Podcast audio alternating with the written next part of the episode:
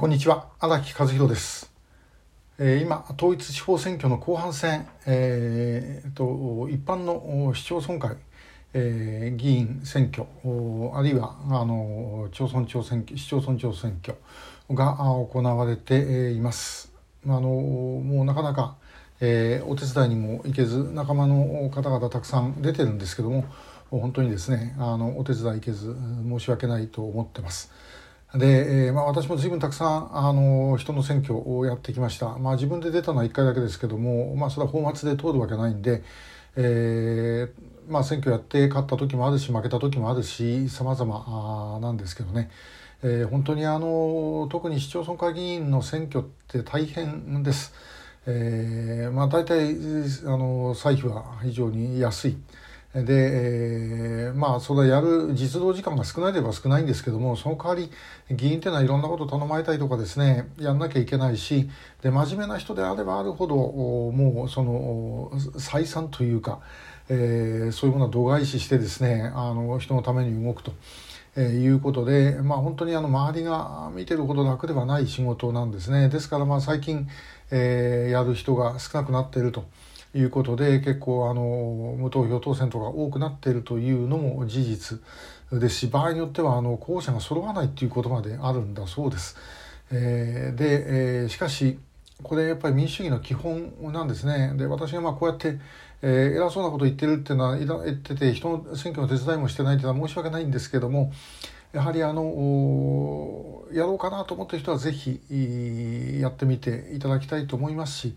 あの政治の仕事って、えー、究極的にはやっぱりボランティアなんですよね。で、えー、金をもらってる人であったとしても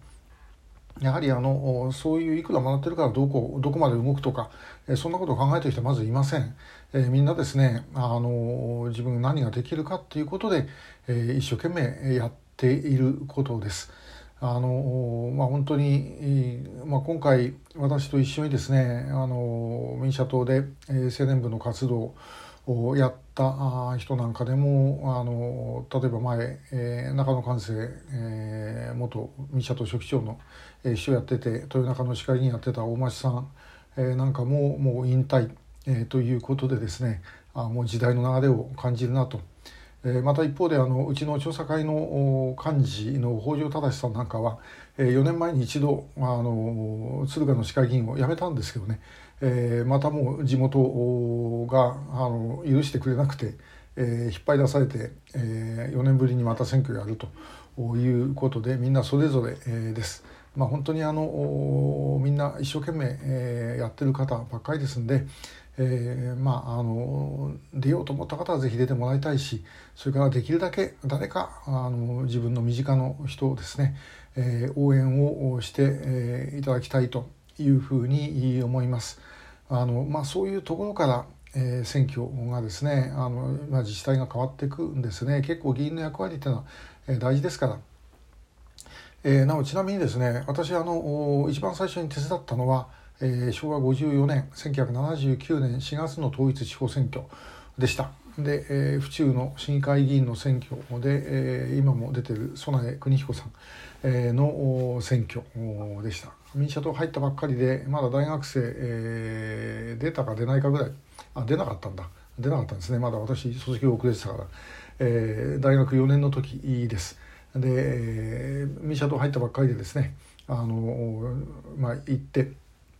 まあ、その時曽根さんがあの事務所と民社党のですね事務所で初期をやってたんで、えー、挨拶に行ったらじゃあ今度あの選挙出るから手伝わないかと、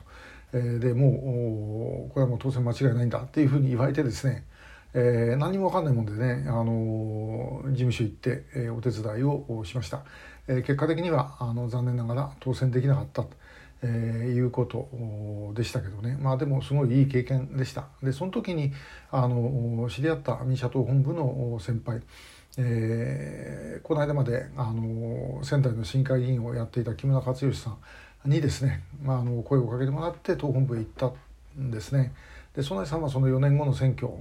で、えー、当選をしました、まあ、私はあのその時お手伝いに行って、えーあやっぱり勝つ選挙ってこういうふうになるんだなってことを感じた次第です。まあ、本当にあの自分自身もいろいろの方々の選挙をお手伝いして、